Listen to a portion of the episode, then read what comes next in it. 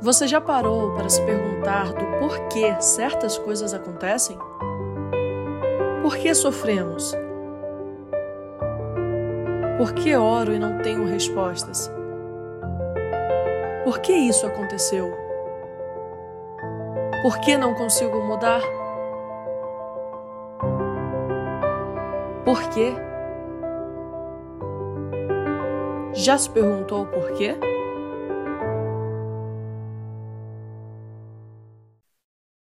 Amém. Boa noite a todos. Graça e paz. Vocês estão bem? Amém.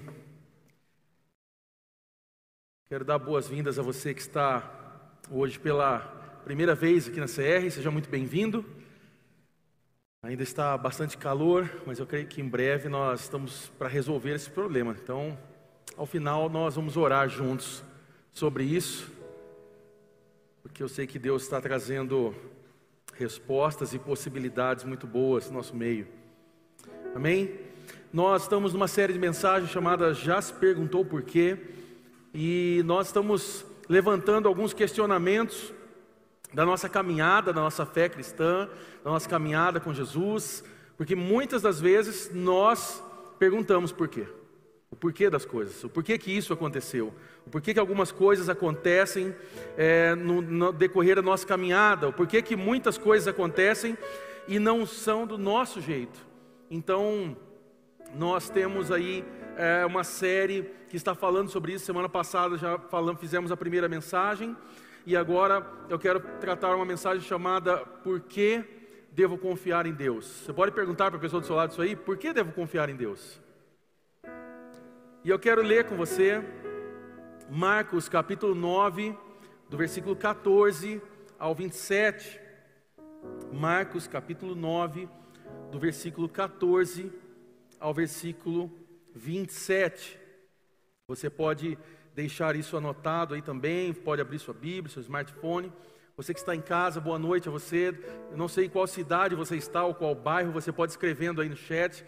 Se você está aqui em Piracicaba, fica o convite para vir conhecer o nosso salão, o nosso espaço aqui. Se você é de outra cidade, um grande abraço. Tem várias pessoas que nos acompanham lá em São José dos Campos, em Mogi Mirim. Tem várias cidades aí que Deus abençoe você. Coloca o nome da cidade aí que você está. Marcos capítulo 9, versículo 14 ao 27. Quando chegaram onde estavam os outros discípulos, viram uma grande multidão ao redor deles e os mestres da lei discutindo com eles. Logo que todo o povo viu Jesus, ficou muito surpreso e correu para saudá-lo. Perguntou Jesus: O que vocês estão discutindo? Um homem, no meio da multidão, respondeu: Mestre, eu te trouxe o meu filho, que está com um espírito que o impede de falar. Onde quer que o apanhe, joga-o no chão. Ele espuma pela boca, range os dentes e fica rígido. Pedi aos teus discípulos que expulsassem o espírito, mas eles não conseguiram. Respondeu Jesus: Ó oh, geração incrédula, até quando estarei com vocês? Até quando terei que suportá-los? Tragam o menino. Então eles o trouxeram. Quando o espírito viu Jesus, imediatamente causou uma convulsão no menino. Esse caiu no chão e começou a rolar, espumando pela boca. Jesus perguntou ao pai do menino: Há quanto tempo ele está assim? Desde a infância, respondeu ele. Muitas vezes esse espírito tem lançado no fogo e na água para matá-lo. Mas se podes fazer alguma coisa, tem compaixão de nós e nos ajude. Se podes, disse Jesus, tudo é possível aquele que crê. Imediatamente o pai do menino exclamou: Creio, ajuda-me a vencer a minha incredulidade. Quando Jesus viu que uma multidão estava se ajuntando, repreendeu o espírito imundo, dizendo: Espírito mudo e surdo, eu ordeno que o deixe e nunca mais entre nele. O espírito gritou, agitou violentamente e saiu. O menino ficou como um morto, ao ponto de muitos dizerem: Ele morreu. Versículo 27, último versículo. Mas Jesus tomou-o pela mão e o levantou, e ele ficou em pé. Já sentiu que a vida ela não é nada além do que uma, uma longa batalha em andamento? Alguém já sentiu assim? Tipo, minha vida é uma batalha. Você pode levantar sua mão se você acha assim? Tá bom, alguns estão vivendo uma vida bem mansa, tá bem tranquilo. Brasilzão tá de boa, Neymar vai jogar, tá bom. Ah, sabe quando você supera alguma coisa assim? Tipo, você acaba de superar uma coisa, vem outra coisa. Tem alguém que é assim? Você fala, nossa, acabei de pagar um boleto, chegou dois. Black Friday veio, veio uns quatro, com desconto ainda. Um, certo, um pastor, certa vez, ele disse uma coisa e talvez faça muito sentido ou gere muita raiva em você. Ele disse que ou você está no meio de uma batalha, ou você está saindo de uma batalha, ou você está prestes a entrar numa batalha. Eu sei que dá uma certa raiva essa frase, fala, meu Deus do céu, então em algum momento eu estou na batalha, mas é exatamente assim. Parece que a gente sempre tem algum tipo de luta, parece que a gente sempre tem algum tipo de dificuldade. Você está lutando para pagar suas contas, ou você está lutando para conter um vício que talvez você não consegue superar. Você está lutando para manter talvez os seus filhos no caminho certo, ah, você está lutando para manter o seu casamento, você está lutando para ficar são nesses dias atuais, porque a gente tem que ficar buscar sanidade nesses dias. Ou às vezes você simplesmente se desgasta. Você de repente está lutando contra a dúvida. Você está lutando talvez contra o desânimo, ou até mesmo lutando contra a depressão mas o fato é que se você está em uma batalha agora, e dado agora essa frase, você talvez já percebeu que você está ou no começo ou no meio aí de uma batalha, eu quero compartilhar com você o Salmo 20. Quando o rei Davi ele está realmente se preparando para uma luta, preparando para uma batalha. E eu acredito aqui de verdade que essas palavras podem se tornar as nossas palavras essa noite. E a minha oração é essa: que o Espírito Santo traga fé sobre o seu coração. Salmo capítulo 20, versículo 7. Você deve conhecer esse versículo, muito conhecido. Se você quiser deixar anotado, se você quiser deixar marcado no seu aplicativo. Salmo capítulo 20, versículo 7. Ele diz o seguinte: Alguns, repita comigo, alguns. Pode repetir mais forte aí, alguns. Ok. Alguns confiam em carro, em carros e outros em cavalos. Mas nós confiamos no nome do Senhor nosso Deus. Vou repetir mais uma vez. Alguns, pode repetir mais uma vez, alguns, alguns confiam em carros e outros em cavalos, mas nós confiamos no nome do Senhor nosso Deus. É interessante que aqui Davi ele diz: alguns confiam em carros e outros, outros, um outro grupo confia em cavalos. Mas ele está dizendo que nós, ele está dizendo ele e o seu povo confiam no Senhor Deus. Mas eu gosto muito desse versículo, porque muitas vezes eu, eu, muitas vezes eu faço parte do alguns. Alguns confiam em carro, outros confiam em cavalos. Muitas vezes eu faço parte desse time do alguns. Porque muitas vezes eu me pego confiando naquilo que eu posso ver, naquilo que eu consigo ver com os meus olhos, porque muitas vezes isso acaba fazendo muito sentido. Tá bom, eu sei que você pode estar falando, Mateus, peraí, eu vim para ter uma palavra de fé, Bíblia, é, você está me deixando cético. Não, não. Porque, em outras palavras, se nós estamos indo para uma batalha, para uma guerra, é mais fácil confiar num cavalo de guerra, o qual posso ver, as armas que nós podemos ver para nós lutarmos com a força do nosso braço, do que num Deus que nós não podemos ver, sim ou não? Uma questão de lógica. Nós estamos falando de fé, estamos falando de questão de lógica. O que eu vejo fica mais fácil. O que eu quero dizer com isso? É que é mais fácil nós colocarmos e confiarmos no nosso conhecimento, é mais fácil nós confiarmos na nossa experiência, é mais fácil nós confiarmos no dinheiro que está no banco, é mais fácil nós confiarmos na ilusão que nós temos algum controle. Então, muitas vezes eu me assumo aqui nessa noite como parte de alguns, porque muitas vezes eu confio mais do que naquilo que eu posso ver do que num Deus que eu não posso ver.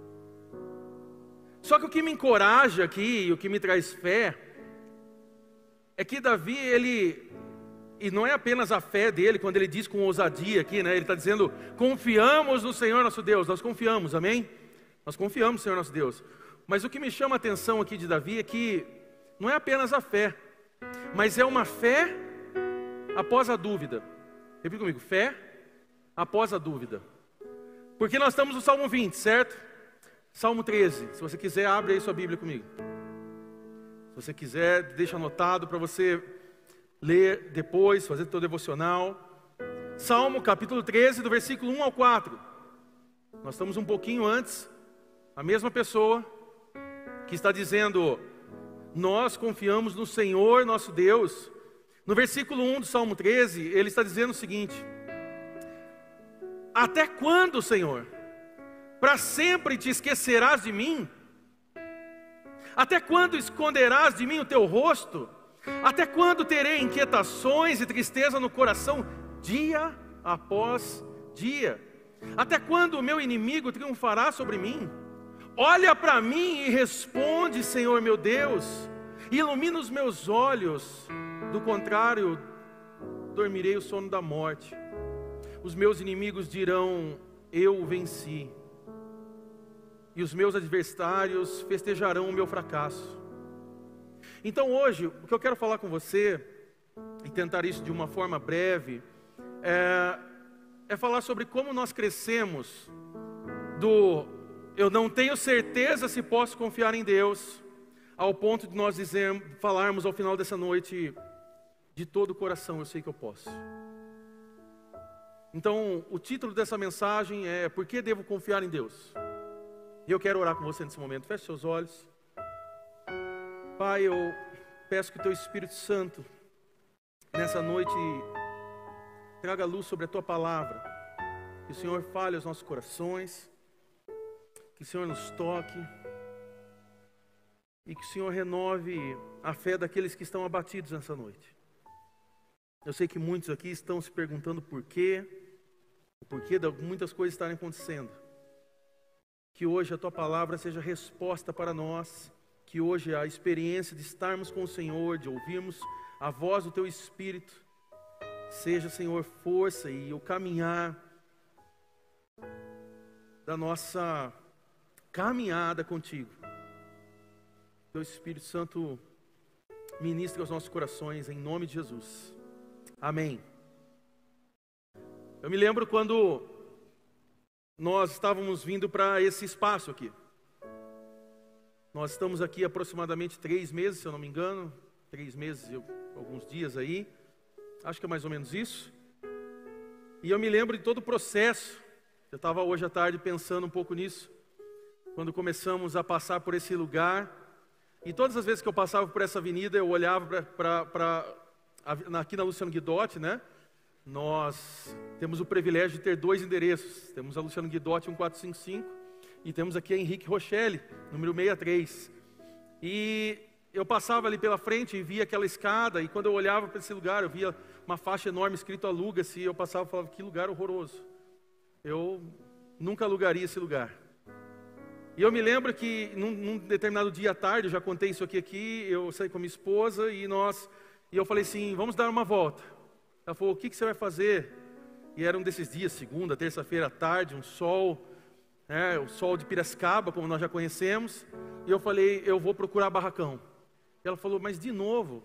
Foi de novo, porque eu, nós vamos em breve mudar de barracão. Ela falou: Tá bom. E eu saí, peguei o Luciano Guidó aqui e pensa, pensa em alguém teimoso. Sim, sou eu. Eu passava pelo mesmo caminho aqui, ia embora. Aí eu passava o cemitério ali, ia embora chegava ali próximo das empresas, um lugar que já não, é, não era tão legal para ter a igreja, e começava a passar, ela falou, você vai passar de novo nos mesmos lugares, a gente já fez isso tipo umas cinco, seis vezes. É, você está torcendo para alguma empresa falir, algum barracão ficar livre na avenida? Eu falei, não, eu estou andando. E eu lembro que nós passamos por aqui, ela falou, não, nós vamos voltar agora e nós vamos entrar no bairro. E eu falei, mas dentro do bairro eu não acho legal, eu gosto de avenida. E ela falou, tudo bem, mas nós vamos entrar no bairro. E nós entramos numa dessas ruas aqui. E, e ela olhou e falou assim: Olha só esse salão, está alugando. Eu falei, mas eu vou falar de uma vez por todas. Eu odeio esse salão. Eu acho ele horrível. Não tem nada a ver uma entrada de uma igreja com escadas e já comecei a pensar nos pontos negativos. Não, precisamos ter uma rampa de acessibilidade. Aqui são salas. E comecei a questionar. Ela falou assim: Você já deu a volta nesse quarteirão? Eu falei: Não. Ela falou: Então vamos dar a volta. Só para desencargo? Falei, vamos. E quando a gente deu a volta, a gente parou aqui atrás, a gente olhou e falou: Uau, tem um estacionamento. Aí eu comecei a lembrar de alguns de vocês que falavam assim: eu, eu não gosto muito da Luciano Guidotti ali, porque não tem estacionamento. Aí eu comecei a lembrar assim: falei, olha, eles vão gostar. Tudo bem que hoje a gente tem estacionamento, tem gente que para na rua, mas tudo bem. Aí ela falou assim: olha lá, o quê? Tem um salão. Falei, é mesmo, é um salão, então quer dizer que lá na frente são salas? Falei, é. Lembra que você falava que era horrível? Eu falei, eu não. Eu já estou imaginando a igreja aqui com estacionamento e, e o Base Kids. Já falou, tá bom, vamos orar. E a gente começou a orar. Você conhece um pouco dessa história. Nós tínhamos palavras proféticas, pessoas que liberaram palavras desse lugar, e sem a gente conhecer, pessoas que, que viram paralelepípedo no, no estacionamento e nunca sequer tinham pisado nesse lugar. E para Deus deixar o negócio mais legal, ainda tem paralelepípedo só num espacinho, não tem em tudo, só tem num, num espaço. Então a gente foi vendo os detalhes de Deus, assim, do tipo, olha, é lá mesmo que você tem que ir. Lembro do dia que nós sentamos ali na frente, nós oramos e o valor não condizia com, com a locação, com aquilo que poderíamos investir. E eu falei, eu vou fazer uma proposta, eu vou orar a Deus e vou fazer uma proposta só. E se Deus tiver no negócio, vai acontecer. Se não tiver, infelizmente, a gente procura outro. E nós oramos, e foi apenas uma proposta. E depois veio o corretor falando, Mateus, deu certo. Eu falei, como deu certo? Eu estava esperando você falar que deu errado. Ele falou, não, já deu certo. Eles toparam isso. E falei, meu Deus, então, então o senhor está preparando mesmo. E, enfim, tem um vídeo no YouTube no nosso canal, você pode assistir depois todos os detalhes disso. Mas o fato é que, ao a gente entrar, né, nós entramos um dia nesse salão, eu lembro ele destelhado ainda, né, parado há muito tempo. Eu lembro que eu entrei nesse lugar aqui e começou a me encher de alegria. Só que eu, quando eu fico com a alegria de Deus, eu não, eu não, eu não sou daqueles pentecostal que sai caindo na unção do riso. Assim, eu começo a chorar. Meu negócio é lágrima mesmo, tem que chorar, se esbaldar. E aí eu entrei aqui, começou a dar vontade de chorar. Eu falei, meu Deus, que, que, que, que aí a Alma falou, eu também estou sentindo isso. E eu falei, meu, eu já consigo ver pessoas sentadas nesse lugar, eu já consigo ver batismo aqui. E eu nunca vi isso quando entrei num salão. Falei, parece que tem alguma coisa assim, sabe? Aquela coisa de pentecostal mesmo assim. Eu falei, nossa, né? Mal um pouquinho começava a enrolar a língua ali já, né? Então, e aí eu olhei, é esse lugar. E enfim, nós começamos a sonhar com isso, com pessoas comprometidas com Jesus, com batismo, com salvação mas tudo isso é um processo. Então a gente entra nesse lugar, a gente consegue fazer o, o básico para entrar, construir um, um, um, um, palco, um altar, o nome que você quiser dar para isso, é, limpar o estacionamento.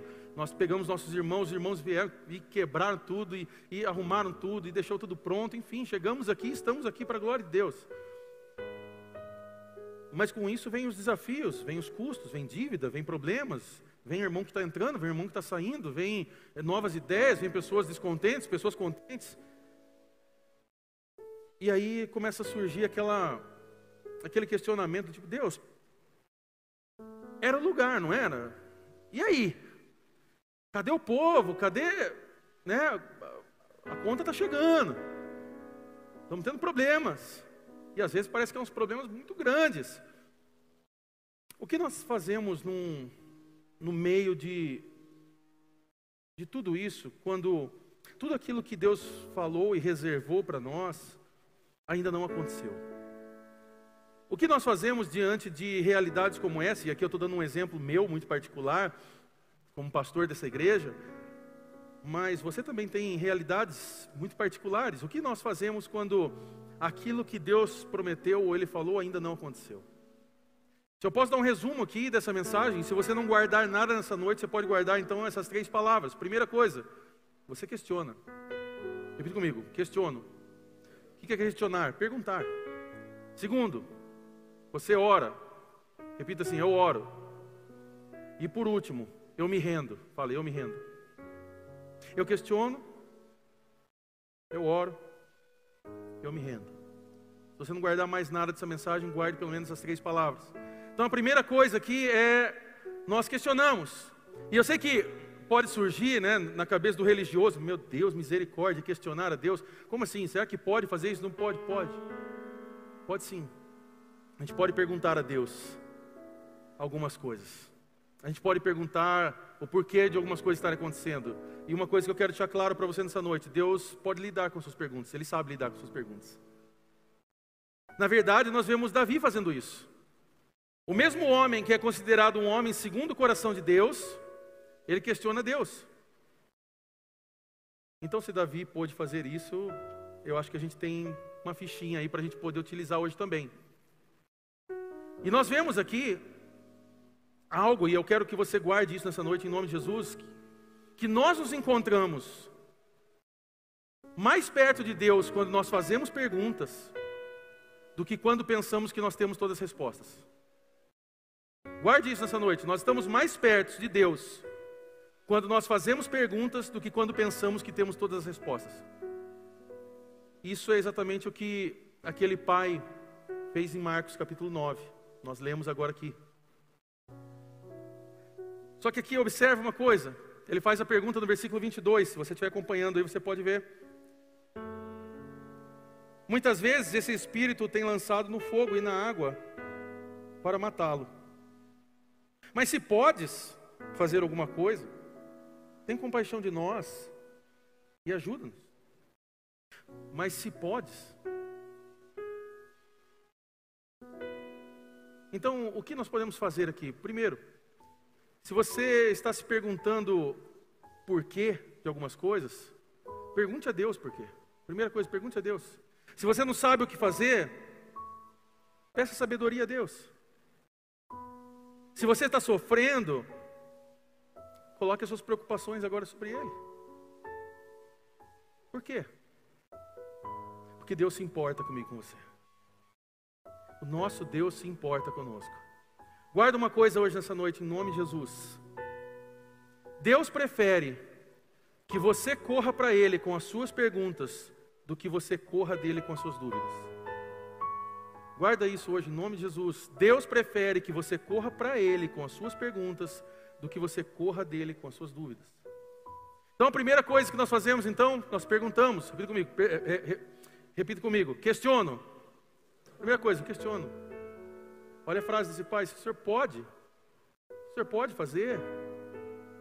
Segunda coisa, nós oramos.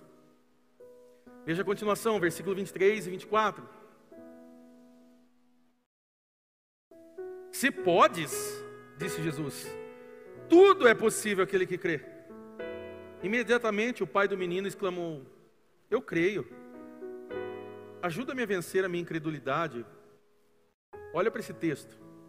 O pai ele está perguntando se Jesus pode fazer alguma coisa, certo? E observe o que o texto está dizendo aí. Jesus está dizendo o seguinte: se podes. É tipo, eu, eu fico imaginando Jesus falando assim: sério mesmo, mano? Sério mesmo que você está perguntando isso? Sério que você está falando isso? Tudo é possível para aquele que crê. E quando Jesus fala isso, imediatamente esse pai ele exclama novamente dizendo: Eu creio. Ajuda a vencer a minha incredulidade. Porque esse pai aqui ele está lutando. Esse pai aqui, ele está fazendo uma pergunta, então ele ora e ele está pedindo ajuda. Ele meio que acredita, mas não até o fim. Então, eu meio que, sabe, me ajuda aí, me ajuda aí, Jesus. Dá um jeito aí na minha incredulidade, no meu filho. Resolve esse pacote completo e a gente, a gente fecha a conta aqui. Só que acontece algo interessante aqui, porque o, o pai ele traz esse questionamento então ali, Jesus liberta o filho dele e constrói a fé desse pai. Jesus começa a construir a fé nele. Jesus ele não pede naquele momento para que, olha, tudo bem, então você tem um pouquinho de dúvida, faz o seguinte, vai para sua casa, respira, toma uma coquinha, tá calor, volta depois, a hora que você tiver um pouquinho mais com fé, a gente resolve. Ele não fez como a teologia da, da, prosperidade ensina lá naqueles lugares estranhos, que se você dá o dinheiro e Deus não faz, olha, a falta de fé é sua. Deus não fez por culpa sua, porque você deu o dinheiro, olha, está faltando um golinho a mais. Faz um sacrifício a mais. Põe mais dinheiro aí. Não, não. Jesus não abriu mão de agir na vida daquele jovem. Até porque aquele jovem estava com aquele problema desde a infância. Fazia tempo, né? Ele simplesmente constrói a fé daquele pai. quão bom é Jesus quando Ele ouve as nossas orações. Como Jesus é bom, porque Ele sempre nos ouve. Fala a pessoa do seu lado, Ele sempre te ouve. O que, que nós fazemos então quando nós achamos difícil acreditar em Deus, esse Deus que nós não podemos ver? Quando nós enfrentamos um problema e nós não, não entendemos, primeiro, nós questionamos, nós perguntamos. Segundo, nós oramos. E então nós temos agora o último ponto, e aqui eu parto para o avanço dessa mensagem. Nós nos rendemos. Repita comigo, eu me rendo. Ou seja, você se entrega a Ele. E quando eu estou dizendo sobre entregar a Ele, muitos podem pensar o seguinte, que acha que a rendição soa como desistir. Dizendo, eu desisto. Nós temos a expressão do eu me rendo quando nós brincamos do pega-pega, do esconde-esconde, ou brincava de polícia e ladrão, e você apontava ali, ah, eu me rendo. Acabou, eu desisto. Mas não é isso que rendição significa. Porque quando nós vamos entender e procurar o significado da palavra render-se, nós entendemos que significa que à medida que cresce a nossa fé, a minha fé e a sua, nós escolhemos confiar em Deus mesmo quando nós não entendemos. Eu e você escolhemos confiar em Deus, mesmo quando nós não entendemos. E é interessante, passeando um pouquinho mais aí, nós temos um versículo em Provérbios que dá resposta para essas nossas crises. Provérbios, capítulo 3, versículos 5 e 6. Você pode anotar isso?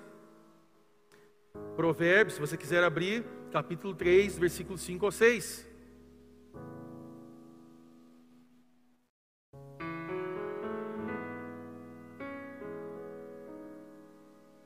A palavra de Deus vai dizer o seguinte: confie no Senhor de todo o seu coração e não se apoie em seu próprio entendimento. Reconheça o Senhor em todos os seus caminhos e ele endireitará as suas veredas.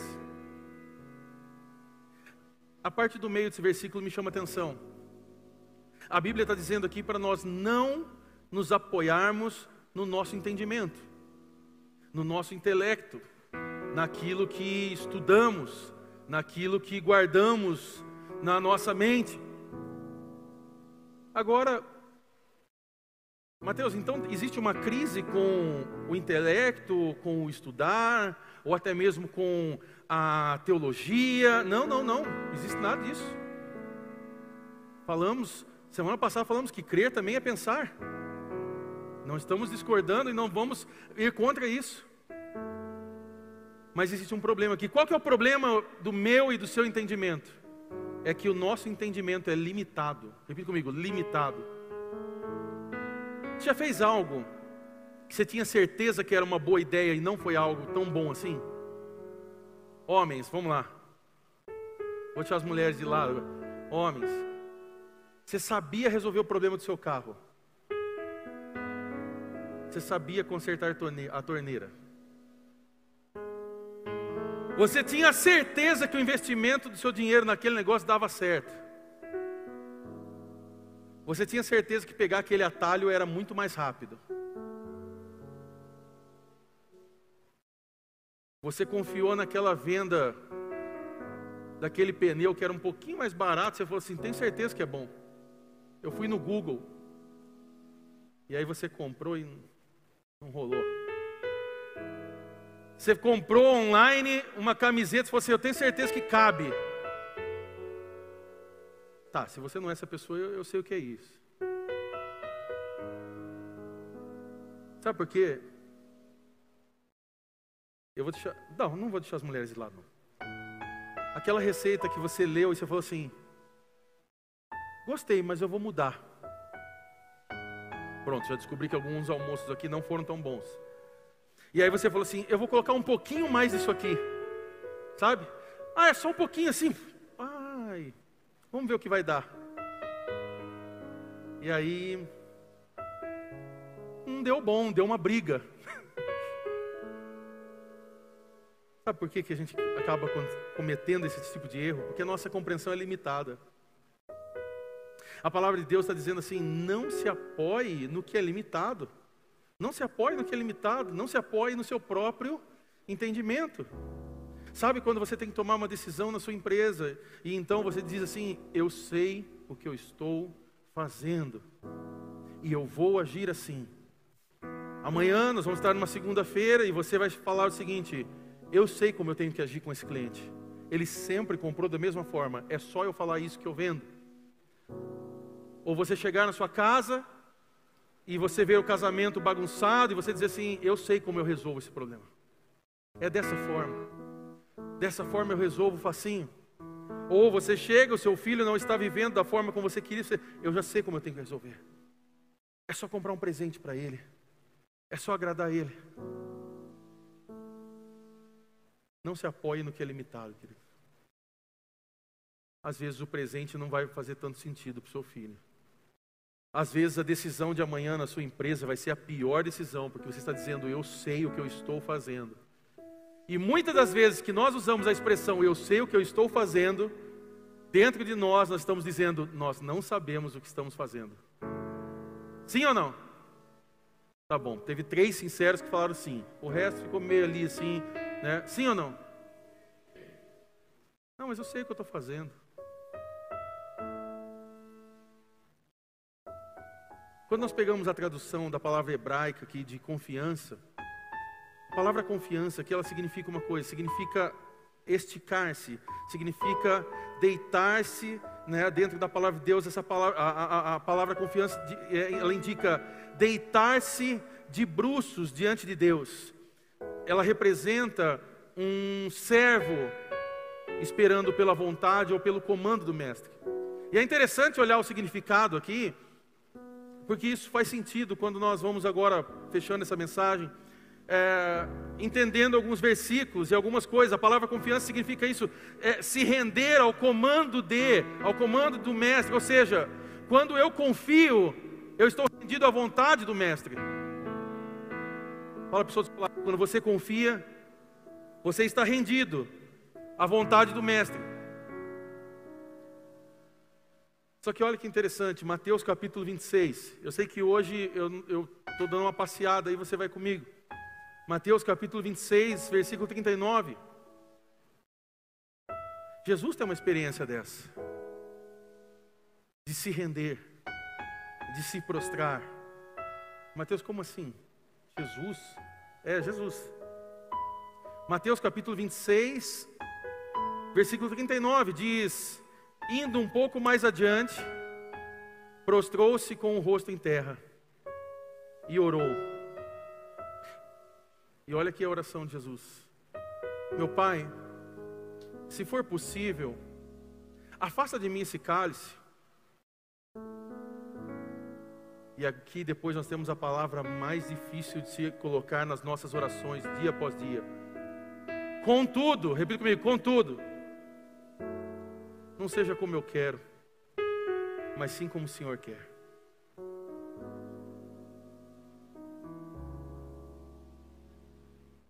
É interessante olhar aqui, e agora sobre confiar sobre se render, nós vemos que Mateus 27, um capítulo depois, versículo 43, os mestres da lei ali, os religiosos, eles estão afirmando isso. E olha que que prova máxima sobre nos rendermos, sobre confiarmos. Versículo 43 de Mateus, capítulo 27, ele vai dizer o seguinte: a palavra de Deus vai dizer: ele confiou em Deus.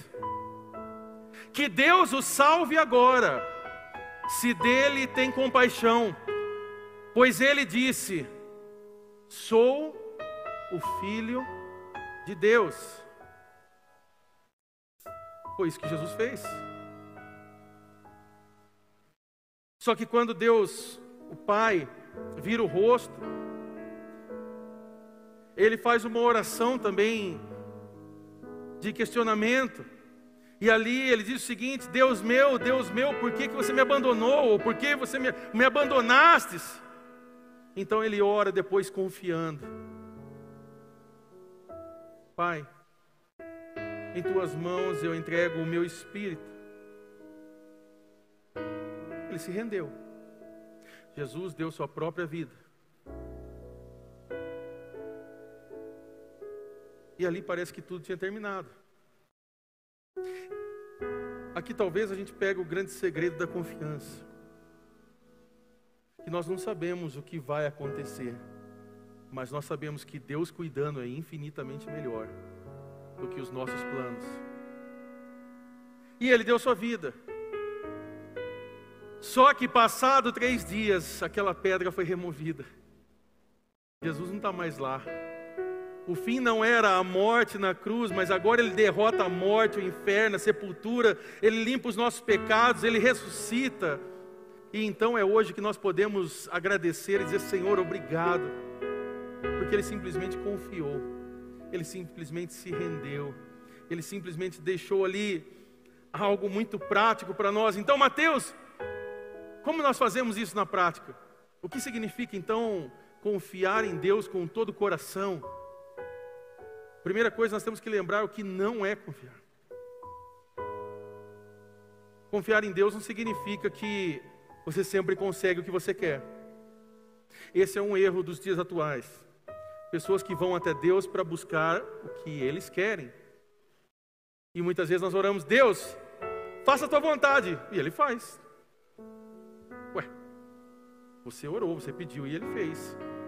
Por que tanto mimimi que nós ficamos diante de Deus quando nós pedimos seja feita a tua vontade e Ele opera a vontade dele e nós não queremos? Nós queremos um Deus ou um fantoche? Nós queremos servir a um Senhor ou queremos ser senhores de um Deus? Nós queremos nos prostrar diante do Senhor e dizer seja feita a tua vontade? Ou nós queremos com a nossa conta bancária dizer faça o que eu quero porque eu estou pagando? Você é meu funcionário aí no céu. Confiar em Deus não significa que você sempre consegue o que você quer. Não significa que nada de ruim aconteça com você. Ah, Mateus, Deus não existe porque eu sofri um acidente. Ah, Deus não existe porque eu, eu esperava que alguém lá na minha casa que estava doente ficasse vivo e morreu. Meus sentimentos, mas eu tenho que contar uma coisa para você: você também vai morrer. Aliás, se Jesus não voltar antes, vai todo mundo. A minha expectativa é que a gente possa morrer desse mundo e um dia estar diante do Senhor. Que a gente não termine só no pó. Que a gente não termine na condenação. Mas confiar em Deus significa que não importa o que aconteça, não importa o que possa vir nos próximos dias, você acredita que Deus te ama e que Ele está trabalhando em todas as coisas para o teu bem. Isso é confiar. Romanos 8, versículo 28, versículo conhecido. E sabemos que em todas as coisas Deus opera para o bem daqueles que o amam, daqueles que foram chamados segundo o seu propósito. Então, como nós crescemos para confiar em Deus, nesse Deus que nós não podemos ver, fechando essa mensagem. Primeiro, nós questionamos. Segundo, nós oramos. Terceiro, nós nos rendemos. Primeiro, nós perguntamos aqui, nós questionamos. Segundo, nós oramos. E terceiro, nós nos rendemos. Vamos pegar os exemplos aqui dessa mensagem. O que, que Davi fez? Questionou: Aonde você está? Aonde você está, Deus? Ele ora depois, Senhor, uma coisa eu peço, Senhor. Ele se rende depois. Muitos confiam, alguns confiam em cavalos, outros confiam em carros, mas nós confiamos no poder do nosso Deus. O que, que aquele pai fez? questionou se o Senhor puder fazer alguma coisa. Ele tem um ato de oração. Eu creio, Senhor. Ajuda a superar minha incredulidade. Ajuda eu a vencer essas dúvidas que passam em mim todo dia, na minha mente, de achar que o Senhor não está presente, mesmo quando tem comida em casa, mesmo quando minha família está bem. Ajuda-me, Senhor, a guardar na minha cabeça que o Senhor cuida de todos os detalhes e que mesmo que a gente olhe para a conta bancária, que a gente olhe para a doença, a gente olhe para as coisas, nós vemos o cuidado e o favor do Senhor estendido sobre a minha vida, sobre o meu lar. Ele ora, eu creio, Senhor. Mas me ajuda a lutar contra essa incredulidade, Senhor. E que oração sincera. Mas ele se rende depois, porque Jesus cura esse filho e começa a construir a fé desse pai. O que Jesus fez? Questionou, perguntou: Meu Deus, meu Deus, por que me abandonaste? Ele ora: Pai, eu entrego meu espírito em tuas mãos. Mas ele se rende. Ele se rende naquela cruz. Está consumado. Três dias depois, pensa a experiência de alguém chegar diante daquela pedra e olhar o negócio aberto. Eu e você que sabe que a gente tem medo até de bicho, de bicho, de rato. Imagina se eu olhar aquela pedra rolada ali do lado, você o que será que aconteceu? Meu Deus. E você entrar lá falando, não tem mais nada. Jesus ressuscitou, Jesus está vivo, Jesus está reinando, Ele está cuidando.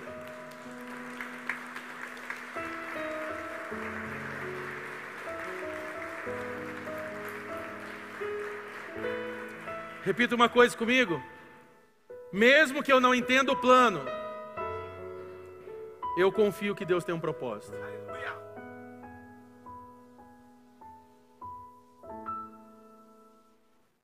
Eu quero fechar essa mensagem falando com você nessa noite. Seja quem for você, onde você estiver, se você estiver conectado agora, se estiver nos ouvindo no podcast, ou você que está aqui nessa noite. Você que talvez está sofrendo, você está lutando, você está questionando Deus agora. Talvez você esteja perguntando essa noite: como que eu confio em Deus quando eu quero me casar e eu não tenho uma perspectiva divina, eu não tenho uma pessoa, o relógio está correndo, ou você nessa noite está tentando salvar o seu casamento, e você de repente olha e fala: Poxa, parece que sou só eu lutando por isso. Ou quando você olha e você diz: Mateus, eu tenho muito mais contas do que eu tenho de renda, está muito difícil. Ou quando você ora, ora, ora e, e você não vê nada diferente acontecendo. Como acreditar nesse Deus? Primeira coisa, você questiona. Segunda coisa, você ora. E a terceira, tão importante quanto as outras, você se rende. Quero convidar vocês a ficar de pé nesse momento. E eu gostaria de convidar você nesse momento a esquecer toda a tensão aqui em mim, nos músicos, no que você estiver vendo nesse momento. Mas eu queria convidar você a fechar os teus olhos.